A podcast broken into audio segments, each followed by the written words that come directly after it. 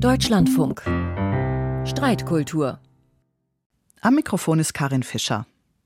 Nach dem Überfall der Hamas-Terroristen auf Israel wurde schnell der Vorwurf laut, in der Kunstszene herrsche dröhnendes Schweigen. Sie zeige zu wenig Solidarität mit Israel und zu wenig Empathie mit Jüdinnen und Juden überhaupt in Israel wie in Deutschland. Später machte das Wort vom Bekenntniszwang die Runde. Und gleichzeitig gab es einigermaßen spektakuläre Absagen. Einer Diskussion der Bundeszentrale für politische Bildung mit der Künstlerin Candice Brights und einer Ausstellung von ihr in Saarbrücken. Es gab die Trennung von einem Kurator im Essener Museum Volkwang kurz vor der Ausstellungseröffnung. Es gab die Absage einer Fotografieausstellung über muslimisches Alltagsleben in Berlin. Die Aussetzung und Verschiebung von Literaturpreisen etc. Die Begründung lautete ähnlich. Die betreffenden KünstlerInnen hätten vor Jahren oder aktuell Unterschriften unter Aufrufe BDS-naher Organisationen geleistet oder sie hätten auf Social Media den Kampf der Palästinenser unterstützt und oder sich zu wenig wenig vom Hamas-Terror distanziert. Wir können diese Fälle nicht im Einzelnen auseinanderdröseln, sondern wollen heute etwas übergeordnet fragen, ist die Antisemitismus-Definition eine Gefahr für die Meinungsfreiheit in Deutschland? Denn das ist es, was KunstkritikerInnen befürchten. Dazu ein paar Stimmen. Da geht es auch nicht nur um die Kunstfreiheit, da geht es um was eigentlich noch grundsätzlicher, da geht es um eine Meinungsfreiheit, die vielleicht auch hier bedroht ist. Candice Price hat, glaube ich, nicht ganz zu Unrecht das, was wir hier gerade erleben, verglichen so mit der McCarthy-Ära in den USA in den 50er Jahre, als man sagen, überall nach Kommunisten gesucht hat. Das ganze Lebenswerk einer wirklich bedeutenden Künstlerin wird überhaupt nicht mehr ernst genommen, nur weil es vielleicht ein, zwei Artikel gab in der Zeitung, wo ein Engagement von ihr jetzt kritisch mal dargestellt wurde, wird gleich so eine Ausstellung abgesagt. Das ist doch wirklich ein massiver Eingriff in demokratische Grundrechte, was wir hier haben haben. Wenn man den Terror der Hamas einmal gar nicht benennt, dann aber ausschließlich davon spricht, dass ja eigentlich Israel schuld sei daran, dass die Hamas dieses Massaker begangen hat, weil Israel ja Apartheidstaat, ein Besatzungsregime, ein Unterdrückungsinstrument, ein Menschenrechtsverletzungsstaat sei. Ich denke, dann befinden wir uns im antisemitischen Bereich. Das ist doch auch die Aufgabe von diesen Kulturinstitutionen, unliebsame, unbequeme Äußerungen und Standpunkte vorzuführen, auch bei dem Antisemitismus Antisemitismusbegriff, wir wissen es alle, gibt es sehr viele Schattierungen. Und das ist das, was mich so sehr verwundert. Wir sind eigentlich aufgerufen, zumindest neugierig auf andere Positionen zu sein, statt dass sich alle auf ihre Bekenntnisse zurückziehen und den Eindruck haben, nur diese eine Wahrheit ist gültig und alle anderen müssen schweigen oder müssen zum Schweigen gebracht werden. Das waren die Stimmen von Wolfgang Ulrich und Hanno Rauterberg, beide Kunstkritiker, und von Sabine Leuthäuser-Schnarrenberger, die Antisemitismusbeauftragte von Nordrhein-Westfalen. Bedroht also die aktuelle deutsche Definition von Antisemitismus könnte man hinzufügen, die Meinungs- und Kunstfreiheit. Darüber debattieren in dieser Sendung Elke Buhr, Chefredakteurin der Kunstzeitschrift Monopol, und Michael Blume, Religionswissenschaftler und Beauftragter gegen Antisemitismus der baden-württembergischen Landesregierung in Stuttgart. Herzlich willkommen Ihnen beiden. Hallo. Guten Tag, hallo. hallo. Wir zeichnen das Gespräch am Dienstag auf. Neuere Fälle, auf die wir nicht hoffen, werden also nicht berücksichtigt. Das sei vorausgeschickt. Jetzt zur Frage und zu einer bitte kurzen ersten Positionierung. Frau Buhr, schränkt die Antisemitismusdefinition die Kunst- und Meinungsfreiheit ein? Man muss erstmal vielleicht sagen, was daran. Also wir reden jetzt hier wahrscheinlich über die EIRA-Definition des Antisemitismus. Das können wir bestimmt später nochmal erklären. Da gibt es mhm. einen Passus, in dem halt äh, Kritik am Staat Israel, bestimmte Kritik am Staat Israel mit Antisemitismus gleichgesetzt wird. Und darum geht es in allen diesen Fällen. Und so wie das ausgelegt wird in Deutschland, aber teilweise auch anderswo, äh, schränkt das ganz klar Kunst- und Meinungsfreiheit ein. Das ist auch die äh, Position von vielen Verfassungsrechtlern. Rechtlern, von vielen Juristen. Und wir sehen im aktuellen Kulturbetrieb, dass eben die Anwendung dieser Definition zu äh, total ungerechtfertigten Ausladungen führt und zu einer totalen Verengung dessen, äh, was für Menschen und Meinungen im deutschen Kulturbetrieb noch repräsentiert werden können. Vielen Dank, Frau Buhr. Herr Blume, ich nehme an, Sie widersprechen dem. Bitte Ihr kurzes Statement. Ich bin der Auffassung, dass es einen Fortschritt gibt und dass es also gut ist, dass Meinungsfreiheit ähm, verengt wird. Wir dürfen heute vieles nicht mehr, was wir vor 100 Jahren noch durften. Da durften Leute diskutieren, ob Frauen Wahlrecht haben, ob Menschen unterschiedliche Hautfarbe unterschiedlichen Wert haben, ob die Protokolle der Weisen von Zion echt sind. Und ich bin sehr glücklich darüber, dass das langsam aufhört, dass Steuergelder ausgegeben werden, um Rassismus, Sexismus oder Antisemitismus zu fördern. Ich sehe das als einen deutlichen Fortschritt. Dann dazu gleich eine Nachfrage, Herr Blume. Warum ist es gut, dass Meinungsfreiheit in Bezug jetzt auf diesen aktuellen Konflikt eingeschränkt wird, wenn es auch bedeutet, dass wir Künstler ausladen? Also wir haben ja das Recht auf unterschiedliche Meinungen, aber wir haben nicht das Recht auf unterschiedliche Fakten. Und äh, das ist etwas, das haben wir überall. Also wir haben mit Leuten zu tun, die sagen, im Impfstoff sind Nanochips oder alle Medien werden vom Bundeskanzleramt kontrolliert und ähnliches. Und da kann man jetzt sagen, das ist alles Meinungsfreiheit, es gibt gar keine Wahrheit. Der Auffassung bin ich nicht. Ich bin der Auffassung, dass Menschen eine Menschenwürde haben und dass niemand beleidigt und angegriffen werden darf, weil er weiblich ist, weil er Migrant ist, äh, weil er sie Jüdin ist. Und das erleben wir eben. Und und man kann weiterhin Künstlerinnen und Künstler einladen, aber man kann nicht mehr verlangen, dass das alles mit Steuergeldern bezahlt wird. Und äh, das erwarte ich auch. Wir haben derzeit sogar Kürzungen im Bereich politische Bildung, Freiwilligendienste und so weiter. Und dann aber zu sagen, nee, aber ich will weiter Leute einladen, die Antisemitismus vertreten oder Rassismus oder Sexismus, finde ich nicht gut. Da muss auch die Kunst kritischer zu sich selbst sein. Na gut, es ist ja so, dass die Menschen nicht Antisemitismus vertreten, sondern es sich hier um einen, denke ich, argumentativen Kurzschluss handeln könnte, Frau Buhr. Ja, vielleicht müssen wir da wirklich noch mal erklären, worum es hier geht. Also es wird ja in der Debatte auch, äh, das hat der Blume jetzt auch sehr schön gemacht, immer äh, gesagt, der Antisemitismus, als wüssten wir alle genau, was das ist und als wäre das so leicht zu definieren wie das Wetter oder sonstige wissenschaftliche, äh, naturwissenschaftliche Dinge. Aber das ist es ja nicht, sondern das ist ein Kampfbegriff, so wie er definiert wird. Es ist umstritten. Und diese IRA-Definition, also die Definition der International Holocaust Remembrance Alliance, selbst einer derjenigen, derjenigen, der die damals mit initiiert hat, hat später gesagt, so wie die benutzt wird, ist es nicht gut. Und es gibt viele, viele Wissenschaftlerinnen und Wissenschaftler, auch sehr viele Holocaust-forschende jüdische Wissenschaftlerinnen und Wissenschaftler, die sagen, so wie das angewendet ist, funktioniert es nicht. Also das heißt, dass diese Definition des Antisemitismus immer wieder dafür benutzt wird, zum Beispiel auch israelische Menschenrechtsorganisationen zu delegitimieren. Und ähm, das heißt, es ist eben nicht so, dass man einfach sagen kann, das ist antisemitisch und das wollen wir nicht haben, sondern es geht geht darum zu sagen, wie soll eigentlich formuliert werden, wenn man Israel kritisieren möchte. Das ist das eine. Und das andere ist halt, ähm, wie ist eigentlich das Verhältnis von jemand macht mal irgendwo ein Like an einen Post und wir wollen diesen Menschen nicht mehr in unseren staatlichen Institutionen. Auch da finden ja Dinge statt, die man wirklich nicht tolerieren kann, finde ich, was die Einschränkung der Kunst- und Meinungsfreiheit angeht.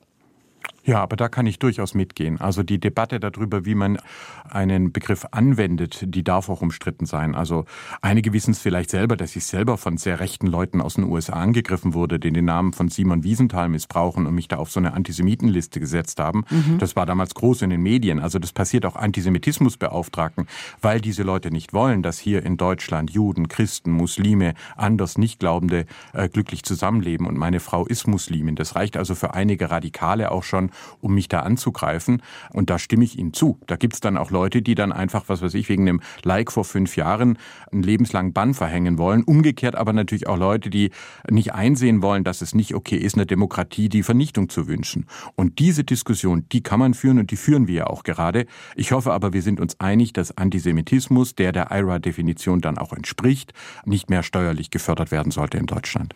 Herr Blume, um es ein bisschen zuzuspitzen, will ich noch mal diesen Kurzschluss benennen. Du hast beim BDS unterschrieben, BDS ist antisemitisch, du bist antisemitisch. Das klingt ein bisschen ähnlich undifferenziert wie du läufst bei Pegida mit, du bist rechtsradikal. Ja, also wir haben tatsächlich diese Problematik immer wieder, dass äh, wenn ich zum Beispiel jemanden sagt, trifft eine antisemitische Aussage und ich spreche die Person darauf an und sage, das war jetzt wirklich antisemitisch, dann kommt, ich bin kein Antisemit. Ja. Aber das ist was ganz anderes. Jeder von uns hat auch rassistische oder sexistische ähm, Überzeugungen geerbt. Ja, wir alle sind geprägt durch Tradition, durch Sprachbilder und so, die uns oft gar nicht bewusst sind. Und dann ist die einzelne Aussage, mit der man sich kritisch auseinandersetzt, okay, der Spruch, der war jetzt sexistisch oder der Spruch war jetzt rassistisch oder antisemitisch, antisemitisch. Bedeutet nicht, dass die Person für alle Zeiten quasi abgestempelt sein muss. Eine Unterschrift über eine BDS-Kampagne, wo es darum geht, die einzige Demokratie im Nahen Osten äh, zu boykottieren und dem Staat letztlich den Tod zu wünschen, zu sagen, from the river to the sea, da wird es dann tatsächlich kritisch, wenn das Leute auch sind, die für sich in Anspruch nehmen, dass sie wissen, was sie tun und äh, die auch ernst genommen wollen mit ihren künstlerischen, intellektuellen, politischen Äußerungen. Auch da würde ich sagen, da kann man seine Meinung ändern, aber dann sollte man das auch klar machen, wenn jemand darauf beharrt und sagt, nee, ich habe kein Problem mit Pakistan oder Myanmar, die direkt mit Israel gegründet wurden in der gleichen Zeit, aber Israel muss verschwinden, dann würde ich sagen, sorry, das ist tatsächlich eine antisemitische Haltung. Das sind diese doppelten Standards, auf die Sie anspielen, ne? Ganz genau. Mhm. Also man darf Israel kritisieren. Ich bin mit der jetzigen Regierung gar nicht glücklich, ähm, habt ihr auch oft kritisiert.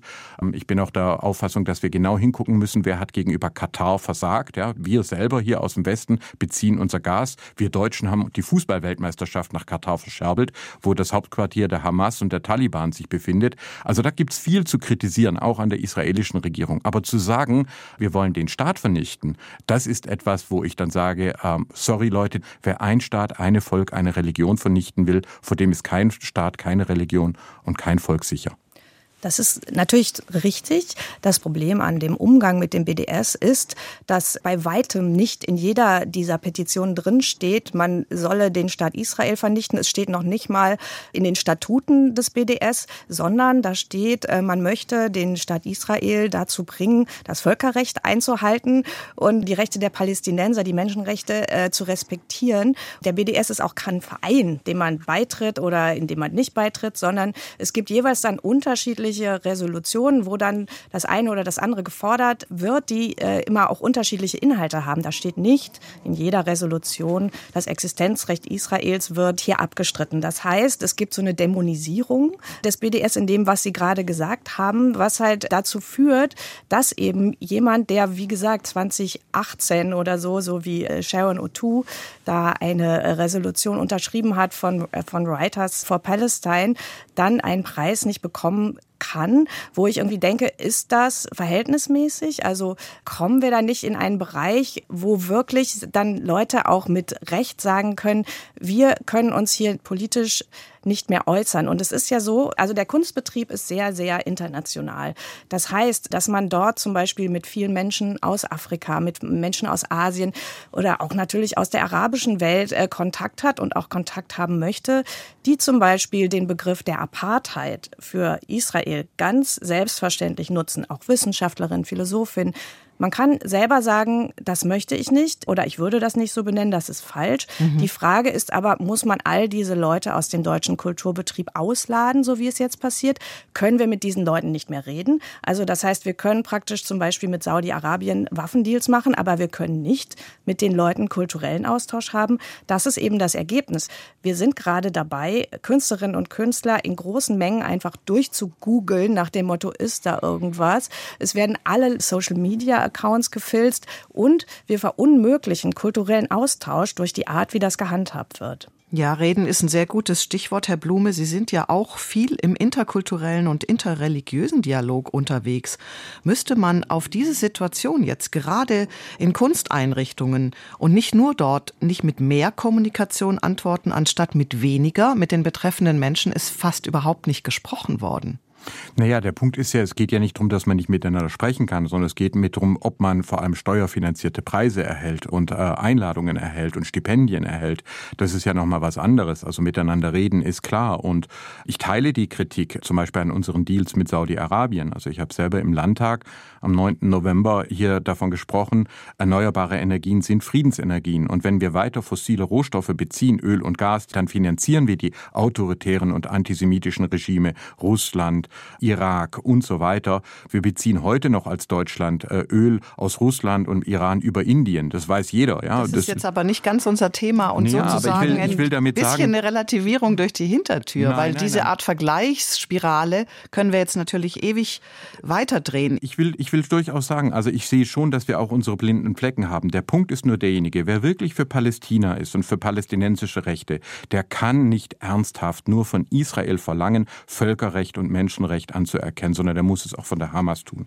Israel hat sich 2005 aus Gaza zurückgezogen. Äh, dann wurden erstmal dort die Anhänger der Fatah massakriert.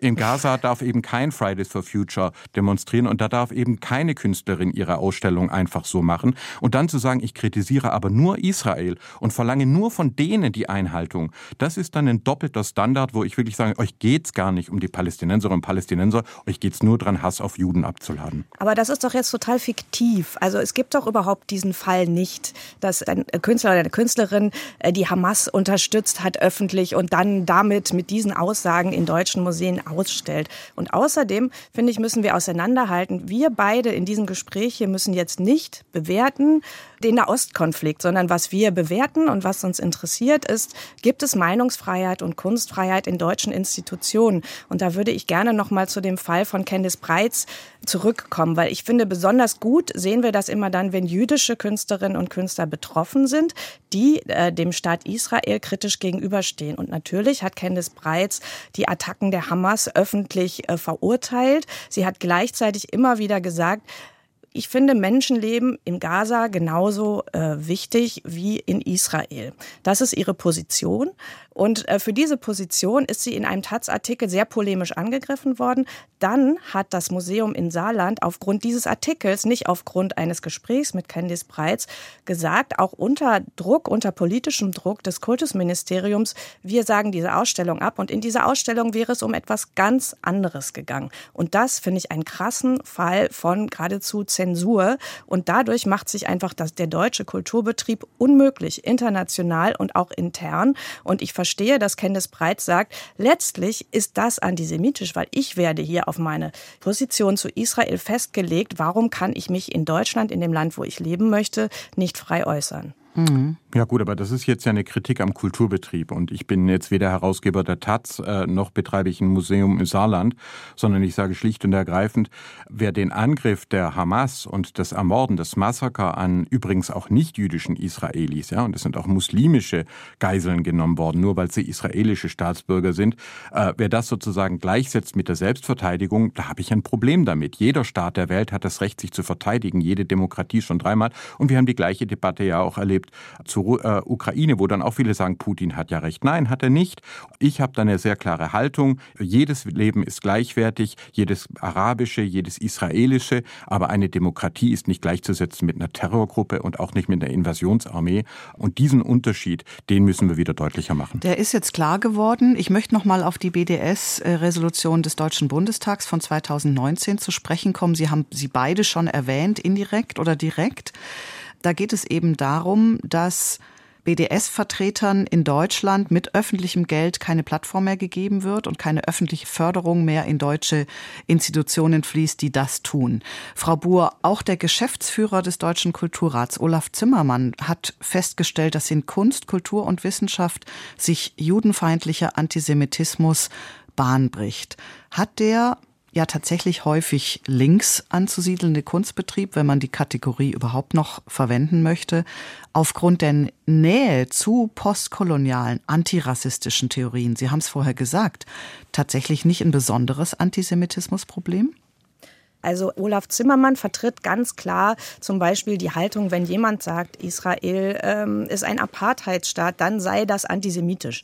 Das kann man so denken, man kann es aber auch anders denken. Also es ist wirklich eine Definitionsfrage. Und der Kulturbetrieb, im Kulturbetrieb, wie ich ja schon sagte, der ist sehr, sehr international. Das heißt, da sind sehr, sehr viele Menschen, auch in Deutschland, sehr viele Künstlerinnen und Künstler, die eben nicht zum Beispiel die besondere Verantwortung der, wie Kenneth Breitz immer sagt, Menschen mit Nazi-Hintergrund, also wir hier, die hier sprechen, die diese Verantwortung, diese besondere... Ekelhaft, ekelhafter Spruch. Ekelhaft. Lass ich, lass ich mir nicht sagen. Wissen Sie, das ist genau das. Deutsche mit Nazi-Hintergrund, was soll denn das bitte heißen? Ja, also, dass sie einem also, Volk, äh, ja, dass sie dem Tätervolk genau. entstammen. Und, und damit nimmt sie eine moralisch höhere Position ein und sagt, hier, bitte finanziert mir meine Preise. Sorry, nee, geht einfach nicht. Wer Nein, Israel sagt, einen Apartheidstaat nennt, der verharmlost auch tatsächlich Apartheid. Wir haben in Israel, wir haben arabische Richter, wir haben muslimische Abgeordnete in der Knesset. Das ist kein Apartheidstaat. Ja, Sie können und dem ja widersprechen. Die Frage ist, darf sie, ja genau, aber äh, darf sie deswegen äh, nicht ausstellen? Ah, das ist die Frage. Also Nein, darf sie, deswegen, darf sie deswegen Steuergeld in Anspruch nehmen oder nicht? Sie darf gerne ausstellen, was sie möchte. Die Frage ist, hat sie einen Anspruch darauf auf staatliche steuerliche Förderung? Und ich muss schon sagen, dann zu sagen, hier die Leute mit Nazi-Hintergrund sollen mich bitte steuerlich fördern, nö, danke. Gut, aber da sind sie halt leider nicht konform mit der deutschen Verfassung, die halt Kunstfreiheit, Meinungsfreiheit garantiert, auch für Künstlerinnen und Künstler. Das ist eben das Problem. Nochmal, und es geht überhaupt nicht darum, dir eine Freiheit abzusprechen. Es geht darum, ob ein Anspruch auf steuerliche Förderung besteht. Und da muss ich sagen, also Gott sei Dank sagen ja, wir doch auch. Der Kunstbetrieb hat ja sowieso erstmal keine Ansprüche, so genau, würde ich es formulieren, so sondern es. was wir jetzt erleben, ist doch einfach auch eine Reaktion der Angst, so würde ich es möglicherweise mal formulieren, von VeranstalterInnen vor zum Beispiel einem Shitstorm, zum Beispiel einer Zeitungsüberschrift, die genau diesen Kurzschluss, den wir vorher genannt haben, benennt und die verhindert, dass man äh, solche Künstlerinnen hier mit ihrem Werk eben noch zur Anschauung bringen kann, jenseits ihrer Haltung. Es geht auf ja. diese Reduktion. Und Wissen Sie, ich habe täglich mit Menschen zu tun, die zu jüdischen Gemeinden gehören und die Angst haben, Post zu bekommen, wo erkennbar ist, dass sie jüdisch sind, weil sie den Antisemitismus brutal erleben. Mein Mitleid mit Leuten, die überlegen, ob sie sich jetzt jemanden, der irgendwie menschenfeindliche Überzeugungen hat, äh, einladen, hält sich da ein bisschen in Grenzen. Also damit unterstellen Sie jetzt wieder, dass diese Personen wirklich menschenfeindliche Äußerungen haben. Und es ist ja so, man muss doch schauen, was bringt es denn für den Kampf gegen Antisemitismus? Sind Jüdinnen und Juden in Deutschland sicherer, fühlen sie sich besser, wenn irgendjemand aus einem Museum ausgeladen wird. Die These ist wahrscheinlich nicht. Wahrscheinlich gibt es eher einen Backlash, wahrscheinlich gibt es eher mehr Spaltung, mehr Wut. Was wir ja brauchen, ist ja Verständigung. Das heißt, dass zum Beispiel sowas wie die Barenboyd-Seid-Akademie, die Sie ja bestimmt kennen, hm. wo palästinensische und israelische und jüdische und muslimische Musikerinnen und Musiker zusammen musizieren, sich begegnen auf einer menschlichen Ebene. Sowas brauchen wir. Und sowas wird aber unmöglich gemacht durch so etwas wie die BDS-Resolution. Selbst die, da war schon in der Diskussion von Seiten der Politik, das Geld abzudrehen und erstmal zu gucken, wer sind denn eigentlich diese Menschen, die da gefördert werden. Und das finde ich eben ist extrem falsch, weil dadurch wird einfach, ja, Begegnung unmöglich gemacht. Und wie gesagt, keine Jüdin, kein Jude wird dadurch sicherer. Ja, wir hatten ja den Fall jetzt bei der Documenta und wir haben ja gesehen, was das für ein Desaster war und auch international, wie uns das geschah geschadet hat ähm, und auch wie es der Dokumenta geschadet hat, dass man da also Dinge zugelassen hat, die man nicht hätte zulassen sollen. Und nein, es sind nicht Jüdinnen und Juden schuld, wenn sich äh, die Gesellschaft am Antisemitismus spaltet, sondern es sind diejenigen schuld, die Antisemitismus zulassen. Wir haben vom Grundgesetz her einen zentralen Auftrag, die Menschenwürde zu schützen. Und ich will in einer Gesellschaft leben, in der man christlich, muslimisch, jüdisch, jesidisch, nicht religiös sein kann, ohne Angst haben zu müssen. Und äh, da ja, das ist, ist richtig. Genau. Das möchten wir alle. Und die Frage ist aber, wie erreicht man das am besten? Und zum Beispiel Meron Mendel hat gesagt, die BDS-Resolution hat in der Hinsicht gar nichts erreicht, sondern hier hat nur die Debatte schwieriger gemacht. Sie hat nur den kulturellen Austausch schwieriger gemacht. Sie hat nur die Begegnung schwieriger gemacht. Man muss doch schauen, was ist der Effekt. Kultur galt früher in Deutschland sehr sinnvollerweise als eine Soft Power. Das heißt, wenn man sich politisch gerade nicht verstanden hat, hat man versucht, über Kulturaustausch immer den Kanal offen zu halten. Jetzt geht die Policy in eine ganz andere Richtung. Jetzt wird gesagt, nein, wir schneiden den Dialog ab. Und die Frage ist, was bringt denn das? Also wie will sich denn Deutschland in der Welt positionieren? Wie will es in einen Austausch treten, wenn es so einen engen Korridor hat von, von Menschen und Meinungen, mit der sich Deutschland überhaupt noch austauschen möchte. Ich halte das für sehr gefährlich. Das gefällt mir, dass Sie die Kultur als Power, als Soft Power bezeichnen, weil genau darum geht es. Es geht um Macht. Es geht um Macht und es geht darum, welche Machtdefinition, Äußerungen der Staat finanziert. Und hier bin ich ganz klar der Auffassung, müssen wir vorsichtiger sein als äh, in der Vergangenheit. Es muss die gleiche Vorsicht gelten, wie wir sie auch bei Sexismus oder Rassismus, Antiziganismus selbstverständlich anlegen. Liebe Frau Buhr, lieber Herr Blume, wir biegen in die Schlusskurve ein. Ich nehme, was Sie beide gesagt haben, als freundlichen Appell an uns alle. Wir sprechen ganz bestimmt weiter, aber zum Schluss einer Streitkultur kommt immer die Frage, was nehmen Sie als Argument von der anderen, dem anderen mit? Mit der Bitte um eine kurze Antwort. Also ich würde auf jeden Fall sagen, dass Frau Buhr recht hat, dass man über die Anwendung der IRA-Definition weiter streiten muss. Das finde ich ein sehr gutes Argument. Ich nehme mit, dass man alles tun muss, um das Leben der Jüdinnen und Juden in Deutschland und auch international zu verbessern und dass äh, die Mittel dazu weiter streitbar sind. Das war Michael Blume, der Beauftragte gegen Antisemitismus der baden-württembergischen Landesregierung in Stuttgart und Elke Buhr, Chefredakteurin der Kunstzeitschrift Monopol in der Streitkultur zur Frage, ist die Antisemitismusdefinition eine Gefahr für die Meinungsfreiheit? Ich danke für dieses sehr produktive Gespräch. Am Mikrofon der Sendung war Karin Fischer.